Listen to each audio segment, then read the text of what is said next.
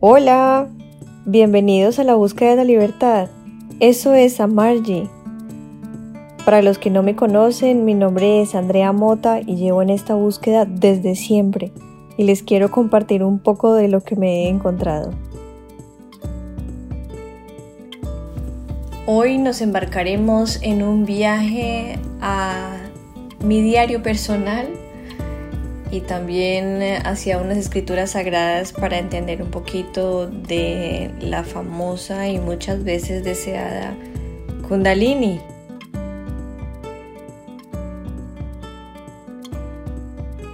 En agosto del 2018 hubo un suceso que marcó mi vida.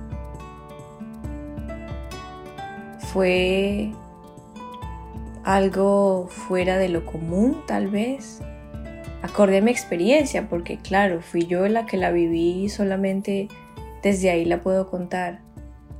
Un día cualquiera tenía a mi papá de visita en Colombia, en Bogotá, en el apartamento donde vivía y él estaba indispuesto esos días por un problema en la ciática que tenía y no podía moverse. Yo me agaché a ponerle las medias para ayudarle en el movimiento de la espalda y no sé, sucedió algo increíble y se me reventó algo por dentro. En el corazón, no se me reventó en ningún lado, yo sentí como si en el pecho se hubiera abierto algo, como si hubiera habido un estallido adentro, como si se hubiera roto una válvula y sentí por primera vez en mi vida como una devoción, una admiración, una belleza, como un amor así que jamás había experimentado en mi vida. Quedé como congelada en ese momento. Tanto que lo miré y obviamente bajé el rostro porque hay vergüenza en la mayoría de las familias latinas y bueno, la que me tocó a mí también hay un machismo marcado, que es cultural y la relación con el papá muchas veces no es muy afectuosa porque pues porque hay como un tipo de de moralidad y de temas como de de algún tipo de lejanía con el papá. Y pues en mi caso no, yo he sido muy afectuosa con él, pero pues, pues normal, nada que diga uno salida en la exageración o algo así. Pero entonces como lo que sentí ese día fue una explosión tan intensa, levanté la mirada y sentí eso, pero la bajé inmediatamente. Él me preguntó que si estaba bien y le dije yo no, todo bien. Le puse las medias. Eh, yo iba casualmente para una clase de yoga que quedaba a unas cuadras del apartamento donde yo vivía en esos momentos y le dije como, bueno papá, como habíamos quedado yo me voy, no me demoro sino un par de horas y regreso para que pues sigamos mirando cómo, cómo te apoyo en el movimiento. Y me fui caminando para la escuela de yoga.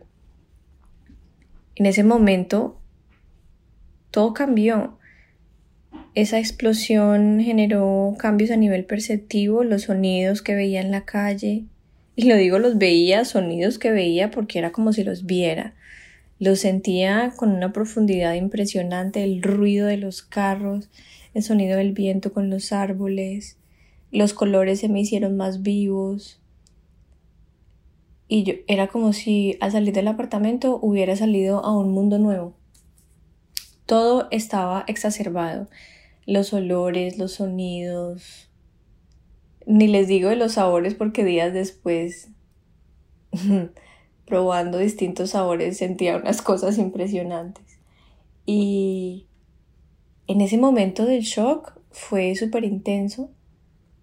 Y yo dije, Dios mío, ¿qué me está pasando? Algo me pasó, fue como si me hubiera comido un psicodélico y hubiera quedado como volando en el, en el viaje. Pero no me había comido nada. Yo, yo pensaba, pero bueno, ¿qué fue esto? Y seguía caminando y dije, bueno, vamos rápido para la clase porque me da miedo. La primera sensación fue miedo porque no podía darle la explicación, porque no entendía qué era lo que estaba pasando. Además que en el momento de la explosión en el corazón escuché unas voces muy fuertes y con cosas diciendo cosas muy bonitas, pero ustedes saben, la esquizofrenia, los miedos a la enfermedad mental, dije yo, Dios mío, esto fue que me enloquecí y como esa sensación había estado presente en mí porque en la vida me han sucedido varios eventos que digo yo, esto ya es demasiada locura.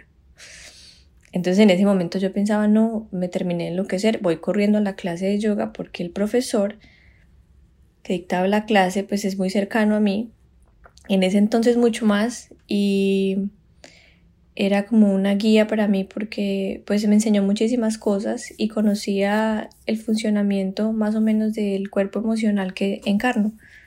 Entonces yo me fui corriendo para la clase de yoga, abrí el mat, llegué tarde por estar como, digo yo, tostada por la calle.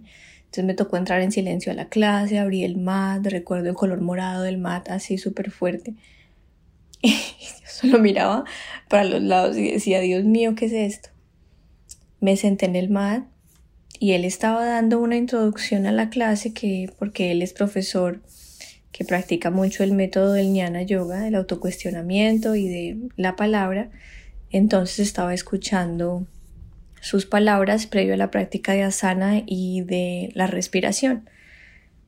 Entonces al sentarme ahí, mientras le prestaba, intentaba prestar atención, la sensación en el corazón se fue invadiendo y de repente sentí como que algo se movía por la columna vertebral.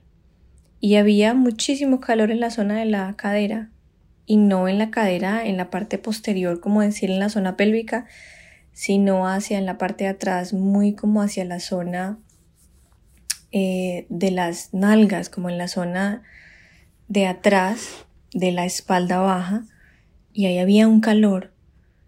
Y la sensación del corazón era más fuerte y allá abajo empezó como a suceder algo y de repente como que la columna vertebral tomó vida y se empezó a mover. Obviamente no se movía, pero era lo que yo sentía. Y se movía en una libertad impresionante desde abajo hasta la corona y se movía y mientras se movía yo sentía en mi piel, sentía en mi piel un ardor, sentía una pasión y no me van a creer sentía una excitación sexual bastante alta que mientras pasaba el tiempo y yo continuaba respirando, cada vez que respiraba a profundidad, como la respiración abdominal, sentía como si estuviera teniendo el orgasmo más increíble de mi vida. Cosa demasiado loca en ese momento que no entendía porque cómo era posible que yo sintiera eso si estaba quieta, nadie me estaba tocando, no había ningún tipo de espasmo en las zonas erógenas, no sucedía nada y lo peor es que uno está acostumbrado que el orgasmo dura cierto diferencial de tiempo, pero en ese momento empecé a sentirlo y no se detuvo. Cada vez era más y más y más. Imaginen ustedes esta situación, ustedes tienen un encuentro sexual y tienen un orgasmo increíble y dura un momento, eso es como si fuera un instante que jamás, que acaba muy rápido pero que es eterno. Ahora ustedes alarguen ese diferencial de tiempo y pónganlo por horas. Pues el cerebro se tostó, dije yo. Eso, el cuerpo empieza a moverse como en una frecuencia, como lo llaman ya los expertos en Kundalini, porque dicen que eso es Kundalini que se hacen unas crillas o unos movimientos físicos involuntarios y efectivamente así me sucedió. Yo empecé a hacer unos movimientos involuntarios, pero eran unos movimientos involuntarios jalados por una sensación interior de como de pasión extrema, como de era la sexualidad. Y me movía, los ojos se voltean, el, me quería morder la lengua o quería como arrancarme la ropa o quería partirme en mil pedazos y quería ofrecerme al mundo. Esto es muy tostado, pero era una sensación como de quererme partir en mil átomos y simplemente disolverme. Lo más caso era que todo eso sucedió así como de, de repente evidentemente no pude hacer la clase cada vez. Me acuerdo que fui a hacer la postura de la cobra y no podía. porque cada vez que me movía sentía como esos choques eléctricos en mi cuerpo como de sexuales, completamente orgásmicos. Y el corazón era abierto y yo sentía en el pecho como un remolino inmenso que lanzaba chispas y digo yo hoy en día que tal vez esa sensación que sentí en ese momento y que no se ha ido, obviamente no está en la misma intensidad, digo yo que es el amor. O, y no puedo definirlo porque eso solo es por experiencia, pero sentí como una apertura impresionante y a la vez me moría en medio de ese calor desesperante. Y era como si tuviera fiebre y en la cabeza sentía como si hubiera reventado algo. Obviamente se notaba en la cara, me corrían las lágrimas, me mordía los labios y obvio el profesor se me acercó y me dijo, ¿qué le pasa? Y yo casi no podía ni hablar, pero le dije, no sé, vengo de donde mi papá, no sé si habré recogido energéticamente algo del ambiente o qué es lo que me pasa. Yo le dije, siénteme al profesor porque él tiene pues estos manejos energéticos que tienen los, los yogis como del, de las ancestrales. Y me dijo, no, esto lo que yo siento es como una apertura energética. Y me dijo que decía, ahí quieta en la clase, respire, haga lo que pueda y tranquila que aquí nadie le va a decir nada. Y pues obviamente mis compañeras de clase eran compañeras con las que venía practicando yoga ya varios años. Una práctica de yoga que no es yoga kundalini, que no es un yoga conocido, esta es una práctica de yoga que se llama pranamudra asana, que en Instagram tengo un video que es simplemente sincronización de respiración con movimiento, en la cual el cerebro entra en estados de meditación a través de la atención plena y de la autoobservación. Es una escuela pequeña en Bogotá que se llama Uniyoga. Y entonces, bueno, son mis compañeras me miraban y me, acuerdo que la que estaba sentada al lado me decía, por Dios, ¿qué estás sintiendo? Se te ve una cara de placer. Y yo le decía como, sí, pero no, esto es tremendo. Eh, gracias a Dios practicaba yo con mujeres, pues que ya me conocían y conocían mi tipología emocional, psíquica y física y además todas mujeres muy mayores. Era la clase de la mañana, más o menos a las 10 de la mañana y ellas son mujeres, todas que estaban ese día y las que normalmente recurren a esa escuela de yoga son mujeres de los 50 para arriba. Muy rara vez ven a alguien de mi edad o más joven, porque la enseñanza es distinta y no se busca un yoga tan, por decirlo así, de cuerpo, de, únicamente el fit del cuerpo, del músculo, el alineamiento, sino que se va a otro tipo de prácticas. Y a través del tiempo eh, en la escuela nos dimos cuenta que ese tipo de prácticas pues no son tan comerciales. Y cosa que agradezco hoy en día porque generó en esa escuela como una familiaridad y estaban ellas ahí y me acuerdo que esta compañera que es muy cercana a mí y especial, que ella es una de las pocas personas que me dio como que le pude compartir este caminar desde ese día. Y ella me miraba con esa cara de, ay, yo quiero, compárteme. se acabó la clase y el profesor me dijo, ¿dónde lo siente exactamente? Entonces le describí lo que les estoy describiendo a ustedes. Y le decía, todo me da cosquillas, es impresionante. Y me decía, vea, eso suena a Kundalini y lo sé por los libros, porque él no había tenido ninguna alumna que lo haya vivido y él en su experiencia pues tampoco de la manera como yo lo estaba viviendo. Entonces me dijo, hay libros, está la historia de Gopi Krishna, me dijo, léala, pero pues es una historia muy como aterradora porque este señor casi muere y claro, él lo vivió hace muchísimos años donde nadie, ni siquiera, él estaba en la India y él ni siquiera en la misma India encontró quien lo guiara en este proceso de Kundalini y fue, casi muere hasta que por fin encontró como una ayuda y bueno, gracias al juego de la vida, le tocó de esa manera y, aprendió a vivir así. También me dio un libro que se llamaba en ese entonces eh, Kundalini Tantra, que también da algo de guía y obviamente en los momentos que podía leer pues lo hacía porque a partir de ese momento hubo una explosión en mí que no podía estudiar no podía comer, la dieta se me restringió.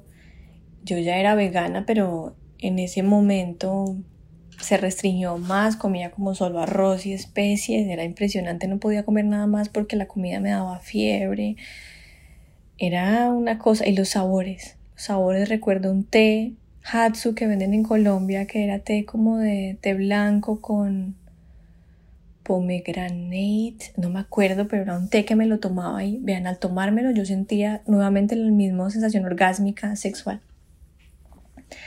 Vino insomnio, movimientos en el cuerpo, visiones, estados expandidos de conciencia y eso fueron varios meses que duró eso así tan intenso que ya yo sentía que me iba a morir y no entendía los libros, no mi profesor me decía, tranquila, respire, eso es un proceso, hágale, yo le acompaño y él me, ayudaba como en respiración y con Reiki, con diferentes técnicas de, de, manejo de energía, como ayudar a que el canal fluyera, por donde anda Kundalini, bueno.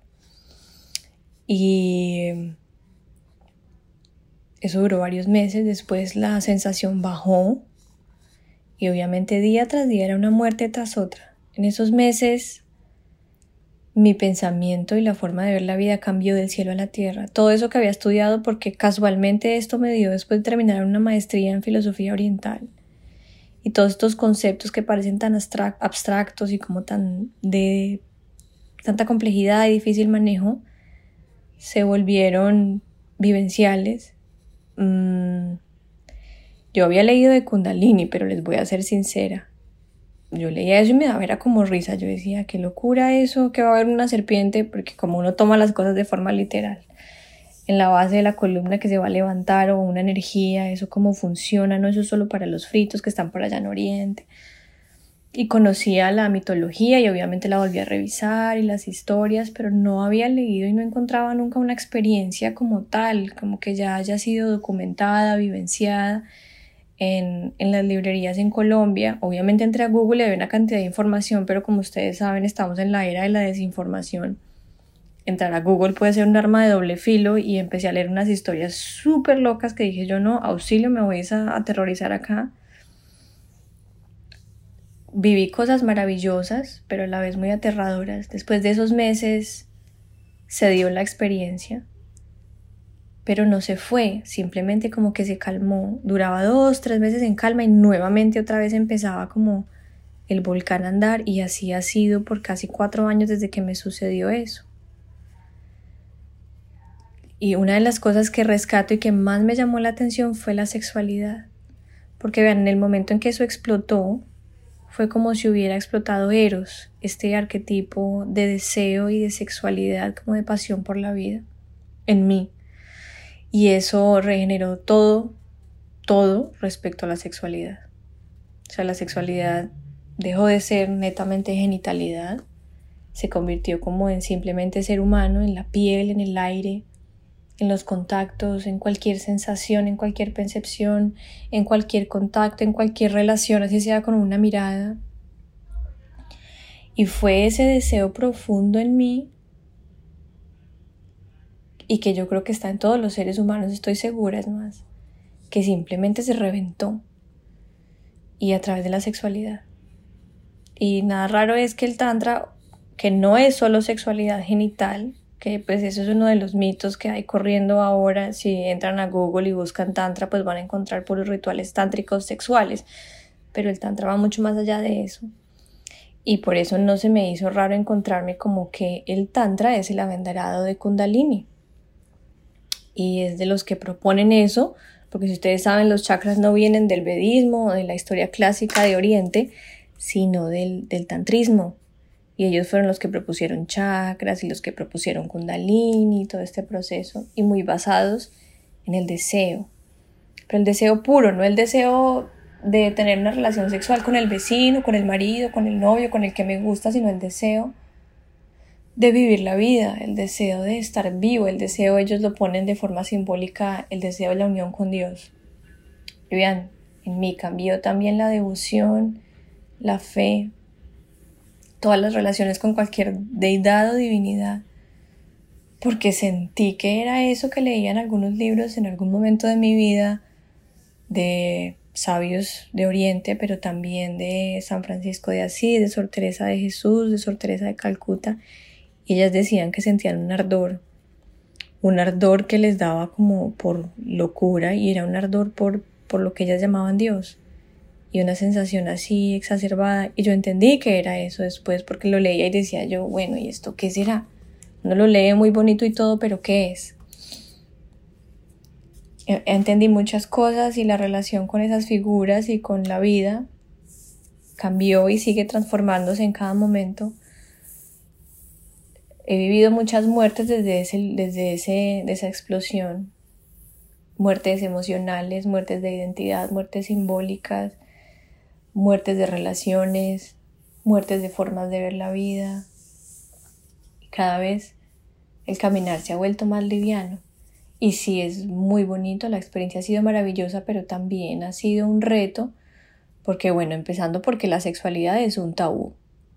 Y esto es un tema que especialmente en culturas machistas y si más si es con la mujer, pues es un tema más duro y más, por ejemplo, si uno ha tenido una crianza en la que la sexualidad es mala, en la que hay que guardar fidelidad y no estoy diciendo que abogue por la infidelidad, sino por la forma en la que nos enseñan por el castigo, por el error, por lo sucio que es la carne. Entonces ya eso vino a traer como estremecimientos paradigmáticos y soltar muchos nudos a nivel sexual y como mujer y nudos ancestrales no solo de mi vida, sino de tantas mujeres detrás. Ha sido un proceso especial el reencontrarme con el cuerpo, con la interacción con el deseo, con el sentir, porque son deseos que eso me mostró que habitaban en mí, pero desaforados. O sea, una cosa que diría uno, qué miedo, esto está mal, es el demonio, tengo que ir a que me exorcicen, esto es pecado, bueno. Y desde ahí, como en la vida, que la vida pues surge del sexo, que sexo es amor, es la relación.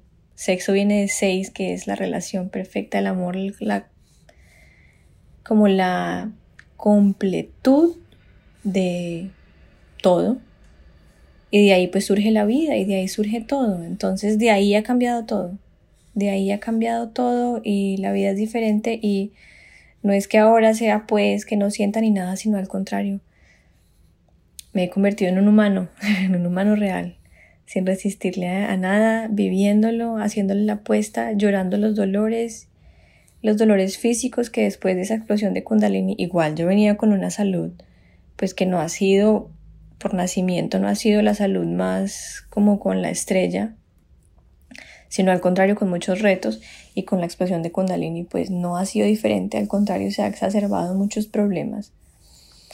Pero he entendido muchísimas cosas a través del dolor, porque estos despertares traen el enfrentamiento con todo aquello que está guardado allá en la en la reserva de lo que llaman los primeros chakras, que están muy relacionados con la sexualidad y que de ahí pues probablemente provenga todo porque es la base de la vida. Entonces han sido unos enfrentamientos y debo decirles que episodios de ansiedad, de sentirme loca porque obviamente el cerebro empieza a funcionar de unas maneras que no está acostumbrado, dice un escritor que me gusta mucho, que previo a Kundalini el cerebro funciona con X número de watts, de vatios. Se enciende esta energía Kundalini que ya hoy en día hay muchos estudios y aquí en Estados Unidos hay mucha información al respecto. Y hay una investigación y dice que después de la iluminación de esta Kundalini, el cerebro funciona, si antes con un watt o con un vatio, termina funcionando con 100. Entonces, si la vivencia de la vida del mundo sensible es tan intensa sin el despertar, cuando llega el despertar esto se intensifica 100% y por eso se, se, empieza a sentir con los sentidos, pero también a nivel interior emocional, los pensamientos, la velocidad, la movilidad, las visiones y las experiencias, digamos, fuera de lo común y que no tienen explicación en este mundo occidental. Y entonces, claro, como uno ya carga un paradigma, lo primero que brota en la cabeza y lo que me brotó a mí, porque esto se los cuento desde la experiencia, es que me enloquecí oiga, yo me enloquecí y no me importaba que me dijeran que no, pero yo estaba segura que me enloquecí y eso da mucho susto y es muy horrible y es un quiebre que hay que atravesar. Entonces conocí pues las ansiedades, el sentirse que se pierde uno, la... Hoy en día me da risa. Y eso que todavía a veces me vuelven como los cierres en el pecho, que digo yo, ay Dios mío, ¿qué es esto? Eh, pero me da risa porque sentía que lo que era real para mí ya no lo era y al contrario. Bueno, entonces llegan esta cantidad de como si tuviera un cuerpo flexible de repente y me pudiera poner a hacer unas asanas súper exageradas y en medio de la asana dijera yo, ay no, Dios mío, ¿qué es esto? El cuerpo está al revés, no, no, no, tengo que volver y realmente no había vuelta atrás. La compañía que tuve en Bogotá en el proceso pues fue increíble, pero siendo honesta, pues él no tenía experiencia con Kundalini, lo que sabíamos era por los libros y la experiencia personal de él pues era muy diferente a la mía y con otros nombres y con otras dinámicas. Entonces, vean, la vida me jaló de Bogotá a los dos años y piquito de haber vivido esa experiencia. Y con mucho miedo, no me quería venir porque yo pues todavía sentía que esto está muy raro, que no lo entendía, pero bueno, me vine para Estados Unidos donde mi familia con la intención de regresar a Colombia a los seis meses. Pero como es la vida, no fue así, ya llevo aquí casi año y medio. Y entonces, em, casualmente, apenas llegué aquí, que venía con una cantidad de situaciones personales, porque, bueno, en algún momento, si a ustedes les interesa, se los contaré. Mm, llegué y había leído ya unos libros en Colombia que había pedido de aquí, de este país, sobre Kundalini y las investigaciones que hay, una psicoterapeuta que se llama Bonnie Greenwell, que ella fue la pionera en este tema en Occidente, que lo trajo de Oriente y fue por una experiencia que ella tuvo personal y se puso a investigar y trabajó con psicología transpersonal y ya lleva muchísimos años en el mercado, con experiencia, trabajando con gente. Ella dice que ha atendido, tiene en su base de datos más de 20.000 personas. Ella ya pues es una señora de más de 80 años y pues dije, estoy aquí, la voy a contactar. Uno nunca sabe que esta escritora de tantos libros y señora tan maravillosa me, me responda. Y casualmente llegué y me respondió. Em, me respondió, me hizo consulta, me hizo escribirle como una biografía de todos los datos, todos, todos, todos mis datos. Y ella me contó que efectivamente era un despertar de Kundalini, pero que por gracia de vida, por azar, o por lo que me decía ella, porque me pareció lo máximo, me dice, o acorde a tu forma de pensamiento, si crees en la reencarnación, pues por encarnaciones pasadas, o por simplemente porque naciste así como sea, ya venía eso iniciado y me explicó por qué, por unas experiencias que tuve en infancia y más adelante, que como les digo, si llega el momento, les cuento y hablamos de eso si les interesa. Mm. Y entonces, pues que ya iba a medio camino y lo que hubo fue una explosión a nivel del cuarto chakra porque ya venía muy arriba en ese sentido y, me había traído todos estos síntomas y ella pues me ofreció ser guía y cuando me dijo, bueno, y estoy haciendo uno de mis últimos cursos en educación sobre Kundalini desde la visión de ella que usa todos los linajes, no solo el yógico o el del tantrismo, sino del budismo, sino de la psicología transpersonal, sino del mismo taoísmo, porque ella pues ya ha recorrido un camino y ha atendido, como les digo, 20.000 personas. Entonces empecé a estudiar con ella. Y ha sido increíble el descubrimiento, la guía y especialmente saben que conocer personas que han pasado por una experiencia similar a la mía, lo que genera como ya una menor sensación de soledad, porque compartir esto pues no es fácil. Aquí de una vez les les confieso que, que es la primera vez que lo hablo en voz alta, que casi nadie sabe de esto más que decir mi mamá, eh, una compañera de clase, mi profesor y mis hermanas sabrán algo que le pasó a la hermana, pero pues no mucho. Y obviamente la persona que me acompañó en todo ese proceso, que la que era mi esposo durante ese momento pero él tampoco ni siquiera supo mucho del tema porque como es tanta la rigidez mental que tenemos que, que obviamente para él y como hombre no era, no lo digo como hombre porque yo sea feminista y odia a los hombres, sino por el tipo de educación que tenemos. Era un tema bastante tabú que él me decía como no entiendo y quisiera, pero no lo logro, no logro acercarme ni siquiera a lo que estás queriendo decir y, y, pues aquí estoy y te apoyo, pero pues no entendía nada, entonces eso me hacía difícil abrirme también a contarle todo lo que yo estaba experimentando. Y obviamente me vio 1500 veces ahí como en las tostadas y, y lo que más le impresionaba a él era el cambio en la sexualidad y yo le decía que sentía como ese calor, como si yo fuera en realidad una serpiente que se quisiera devorar, que quisiera como devorar. En esos momentos cuando empezaba a sentir toda esta emoción. Y bueno, se abrió el camino y como les digo, ha sido algo muy diferente.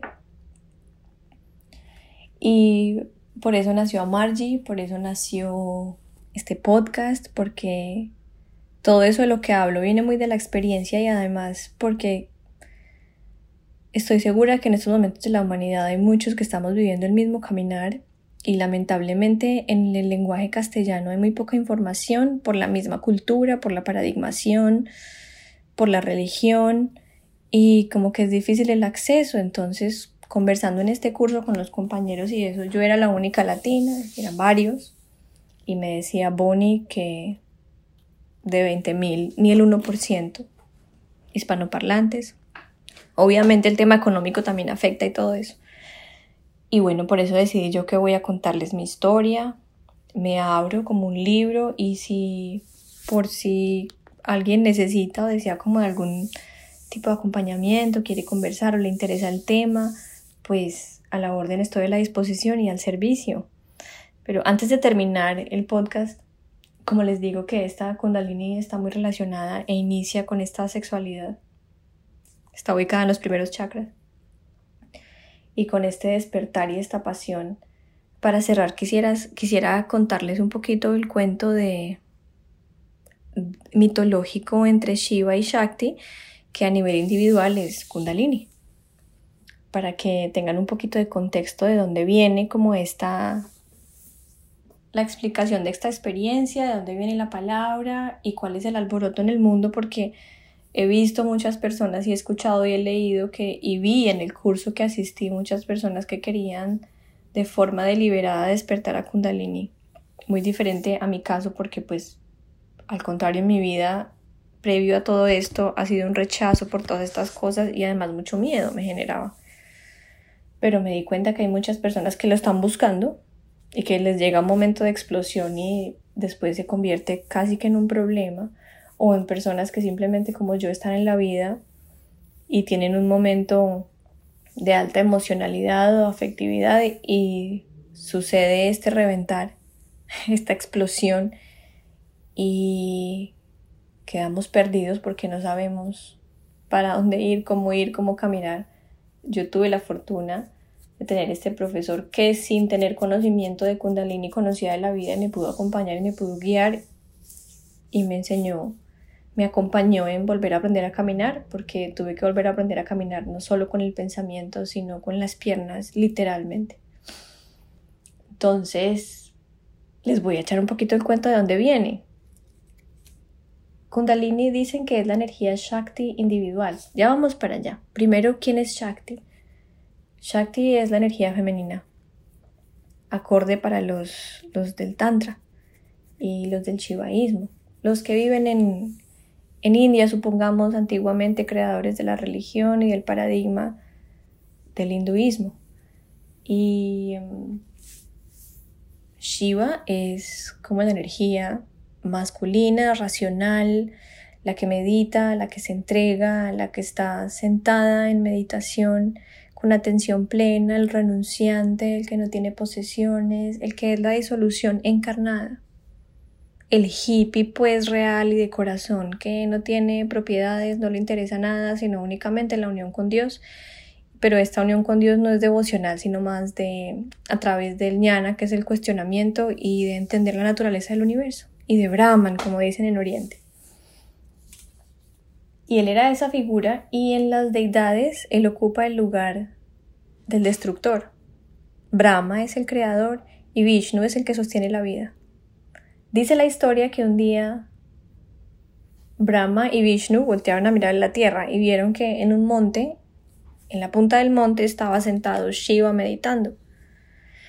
Y, miraron alrededor y obviamente eso significaba que la tierra estaba en un momento de final, de erosión, de sequedad, de mm, como de muerte, porque si era el dios de la muerte y estaba aquí, pues era porque todo estaba muriendo. Brahma y Shiva, eh, Brahma y Vishnu entonces se preocuparon y dijeron, ¿qué hacemos? ¿Cómo hacemos para que la tierra no se muera? Y ellos conversaron entre ellos y Vishnu le dijo a Brahma, pues habrá que ir a donde Mahadeva, una grandiosa, la grandiosa, a ver si nos regala la fortuna de que encarne en la tierra esta deidad femenina para que sea la consorte de Shiva. Y Brahma dijo, ay, será porque es que Mahadeva es muy brava, me da mucho susto. Entonces igual Brahma dijo, no, pues toca, se fue a hablar con Mahadeva, le pidió. Y vean que la historia está llena de símbolos, se las voy a contar así como súper rápida porque ya vamos como alcanzados de tiempo.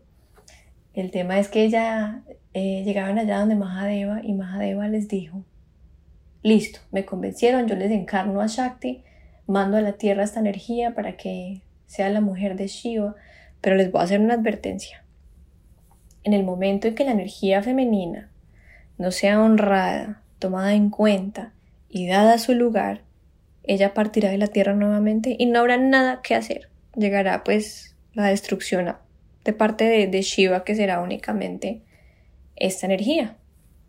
Brahma dijo, no, eso mándemela que no pasa nada, camine. Entonces Mahadeja, listo, soldado avisado no muere en guerra, pues. La mandó y encarnó en la tierra una bebé, la energía femenina, y le pusieron el nombre de Sati, que en realidad era Shakti. Y ella empezó a crecer y desde corta edad empezó a dibujar en un papel un hombre de color azul con rastas largas, con taparrabo que le cubría su genital y sentado sobre la piel del tigre meditando. Y ella pinte y pinte ese muñeco y el papá le vio y dijo no, está aquí hace pintando este hippie que yo sé que es el que vive aquí en la punta de la montaña y el papá dijo no, eso se le va a pasar a esta niña oigan y Sati iba creciendo a través del tiempo y más se le hacía el deseo por Shiva pero vean desesperado. Imaginen que ustedes nacen y sucede en muchos casos con las personas que vibran en devoción y en bhakti hacia una deidad, como decir, como les decía yo, estas figuras santas del cristianismo o de muchas tradiciones orientales y que desde que nacen sienten como ese deseo de unión, ese deseo de liberación, ese deseo loco como de estar y de unirse, de entregarse y que no quieren nada más, nada más solo eso, eso vibra dentro en el corazón como un ardor eso es como un jalón que nos deja vivir. Eso es como un impulso que nos suelta. Y es ahí donde llamo a eso la sexualidad. Una pasión desaforada y desbordada por unirse con el amado. Y ella desde que nació sabía quién era. Obviamente fue porque encarnó era Shakti y venía con el objetivo de unirse con Shiva. Y el problema para el papá, ya era un adolescente y el papá decía, no, yo no voy a dejar casar a esta muchachita con este hombre, que esto no, ¿qué le puede ofrecer a mi hija? Si yo quiero que se case con un hombre acomodado, así como yo, con un brahman, con algo, con un, un eh, padre de alguna iglesia, con, con un tipo que le sirva a mi hija. Brahma miraba desde lejos allá con un telescopio y entonces se bajó a la tierra porque dijo, no, este señor no me va a dejar cumplir lo que dijimos. Se bajó, habló con el papá de Sati y le dijo como vea, esto es lo que sucede, por favor deje casar a mi hija con Shiva, lo necesitamos. El señor lo convencieron y entonces Sati tuvo permiso de irse al, bosque hacer una cantidad de posturas físicas, respiraciones y todas movidas por ese deseo, el deseo puro, deseo puro que dicen los de la antigüedad, que es el deseo que lleva a los practicantes de yoga, a los practicantes del tantra, el deseo que lleva a que alguien haga una oración, el deseo que te lleva a la iglesia a hacer un sacrificio, el deseo puro, desinteresado, solo de entrega y devoción. Y ella hágale con la vigilancia de Brahma para que ella se purificara para poder estar completamente a la altura de Shiva, pues una de las deidades más grandes. Cuando Brahma vio que Sati estaba lista, entonces fue a la montaña, le tocó el hombro a Shiva y le dijo, ve hermano, aquí le tengo a su mujer. Le tengo a su mujer y necesito que se levante y vaya y la conozca. Y Shiva lo mira así como con desconfianza y le dice que va. ¿Qué mujer va a querer ser yoga como yo? ¿Qué mujer va a querer ser ama de casa cuando yo quiera ser amo de casa? ¿Qué mujer se entregaría? Y Brahma le dice, vea, yo se la tengo. Usted solo es que vea, cierre los ojos y la busque. Y la va a sentir inmediatamente. y al sentirla, la va a encontrar. Shiva cerró los ojos y la vio inmediatamente y digamos que se teletransportó al bosque y llegó a donde estaba Sati. Y la vio y ella abrió los ojos porque ella estaba en Padmasana, en, en flor de loto, concentrada, haciendo su respiración en deseo puro por Shiva. Y abrió los ojos y lo vio. Ustedes imaginan ese momento. Ese es el momento de la explosión. Momento puro, deseo total. Inmediatamente Shiva sintió lo mismo y se unieron en amor eterno. Y Shiva se las llevó para el monte y allá dicen que duraron meses consumándose en rituales tántricos y la tierra efectivamente volvió a florecer. La vida apareció, por eso Shakti también es una de las figuras que representan al prana, la energía vital que permea todo lo que aquello que está vivo porque ella es la creadora, es la madre, es lo femenino, es el útero, es la que conduce la sexualidad y enamora al, a Shiva, que es el falo, que es el hombre, a través del deseo que ella encarna. Y allá estuvieron, y de ahí en adelante hay historias, muchas, que en algún momento, si abrimos algún espacio para que lo abremos o aquí mismo, les podía contar tantas historias muy bonitas de ellos y muchos aprendizajes porque a través del símbolo se da un aprendizaje maravilloso.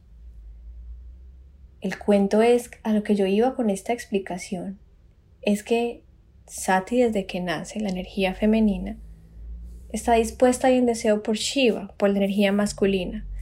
Y dicen entonces en el Tantra que esto sucedió a nivel universal, en el mundo, a nivel digamos grandote, a nivel individual, como ustedes saben, en el Tantra, ahí el cuerpo es como un templo, es como un universo, es el microcosmos y lo grande pues es el macrocosmos. Y en ese microcosmos también está Shiva, arriba, sentado en la corona de la cabeza, el que piensa, el que se sienta y hace meditación, el que es seco, serio, el que es atención pura, el que es perfecto, inteligente, y allá abajo, allá abajo en la cadera, en la zona de la base de la columna, allá abajo donde está todo lo que nos han dicho que es pecaminoso, todo lo que es de color rojo, porque allá arriba en el cielo pues es color azul. Allá está la energía que nos hace levantar cada mañana. Allá habitan los miedos, allá habitan los deseos, allá habita el inconsciente. Allá habitan las figuras arquetipales, allá está toda la información y está ahí en candela como en cocción. Y durante la vida entonces dicen que Kundalini está ahí abajo y la representación de ella está en el centro del chakra 1 dentro de un triangulito que hace parte de un cuadrado, dentro de un círculo que tiene cuatro pétalos de color rojo. Y ahí en el centro, dentro de ese triángulo, hay un lingam. Lingam es la figura de un falo en piedra.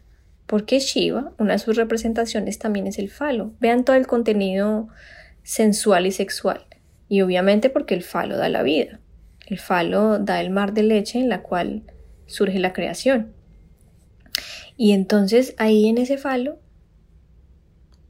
está enredada Kundalini y da tres vueltas, haciendo honor a la famosa Trinidad oriental, que no es solamente occidental, sino también oriental. Y ella, después de dar tres vueltas alrededor del falo, levanta un poquito su cabeza y está ahí vigilante pero dormida. Dicen que ella tiene que despertar ahí abajo. Y su despertar normalmente se da a través del instinto a través de los deseos sexuales, a través del miedo. Por eso hay muchos despertares que no son solo a través de prácticas de respiración o yogicas o de meditación o de cualquier linaje que sean prácticas deliberadas, sino también a través de algún trauma. a través de hasta del parto. En, los libros de Stanislav Grof de psicología transpersonal encontrarán muchos casos de despertar de Kundalini eh, a través del parto, porque vean que dar la vida también es un acto sexual, porque nacer un bebé es el resultado del sexo, del encuentro de estas dos polaridades que dan a luz un ser del parto, de un trauma fuerte, de un enamoramiento, de un encuentro sexual increíble que no se olvide porque se vibra toda esta unión y trascendencia. Y entonces ella ahí despierta. Es como si despertara Sati, como si hubiera nacido Shakti. Aunque está en todos, está dormida porque de ahí está la fuente de prana para todo el cuerpo. Eso es lo que nos mantiene vivos. Pero supongamos que está en un estado de la conciencia dormida. Ella está, permea todo, pero está dormida. Es como si estuviera completamente sumergida en este sueño que vivimos que dicen los orientales que se llama Maya. Y entonces ella despierta, abre los ojos. Tanto en el momento en que ella abre los ojos se da cuenta y ve allá arriba en la corona de Shiva y ella dice, vean, me tengo que enfrentar con mi papá, con mis bloqueos paradigmáticos, con lo que es correcto, con lo que es incorrecto, con la moralidad, con, con los traumas, con el tema, con los lo ancestral, con los dolores. No me importa, yo me enfrento con esos dolores porque yo tengo que llegar a Shahasrara o al chakra de la corona para encontrarme con mi amante, porque el único deseo de esta serpiente que vive allá abajo es encontrarse con el amante, encontrarse con Dios, es unirse, es llegar a la disolución, buscar la muerte del ego, bueno, usan mil palabras para eso. Ella se despierta y el cerebro se enciende. Dicen los que estudian y los que ya han hecho investigación que el cerebro se ilumina de tal manera con el despertar de Kundalini que ya no funciona igual y nunca volverá a funcionar igual. Porque esta energía es, es puro prana activado, es la energía vital activada y entonces ella empieza a subir se encuentra al chakra 2, al chakra 3, al 4, al 5, al 6 y del 6 al 7 ya. Acabó. Y ella tiene que cruzar todo eso y encontrarse con bloqueos, memorias, recuerdos, sensaciones, enfermedades que muchas veces a través de la enfermedad se logra el desbloqueo de estas cosas, meditación, prácticas, cambia la vida, los apegos, lo que llamamos el ego. Todo esto empieza a surgir un proceso Dicen algunos que esto sucede, puede suceder en un día y ya cumplió todo su camino. Puede ser que lo traigan ya despierto en la base de la columna y haya subido hasta el corazón o hasta Manipura o haya subido hasta el plexo solar o dicen los que saben pues o que ya esté o que ya haya nacido con eso completamente iluminado como dicen, de figuras como Buda, que por eso salió la serpiente y le cubrió de la lluvia. Bueno, hay tantos mitos al respecto. El cuento es que ella tiene que subir. Y esa ha sido, ese ha sido el mito que más nos ha llegado respecto al despertar de la conciencia a través de Kundalini. Pero déjenme decirles que, como les decía, también hay métodos a través del judio-cristianismo que lo llaman el despertar del fuego, del Espíritu Santo, en el budismo en algunas líneas lo llaman la energía o el fuego, la meditación tumo. A través del taoísmo lo hacen con también muy referente a la sexualidad. En otras religiones lo hacen a través del poder de la oración. En linajes orientales al, a la concentración, a la meditación, dependen. Y todos buscan a que despierte algo. Si no están con el tantrismo, entonces y con la psicología y la neurología dicen que entonces la, serpiente va por la columna vertebral que simboliza el sistema nervioso. Y entonces el sistema nervioso recibe un impacto energético tan fuerte que empieza a funcionar de manera diferente. Y él alimenta el cerebro, entonces tiene fases, fases de desarrollo. Y esas fases de desarrollo pues traen experiencias, movimientos y todo tipo de situaciones y simplemente empieza a renacer el humano posible que somos.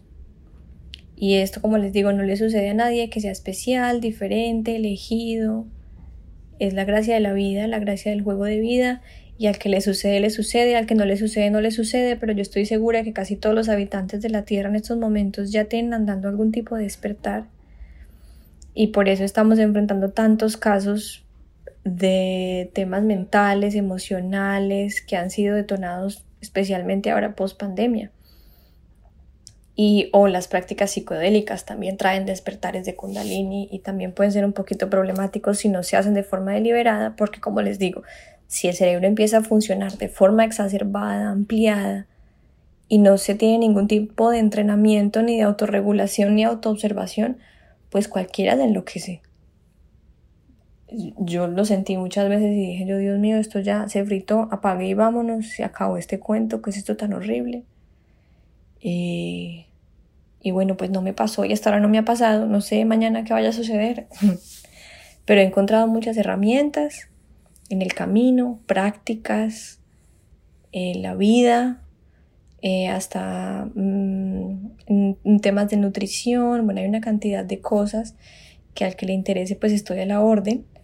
Y creo que hasta hasta este punto voy a llegar porque ya me excedí en el tiempo normal del podcast y les conté ya como la esencia de lo que quería decirles al respecto. Y quisiera abrir entonces la puerta para que ustedes si les interesa me contacten, si quieren que hablemos, si quieren que hagamos una guía.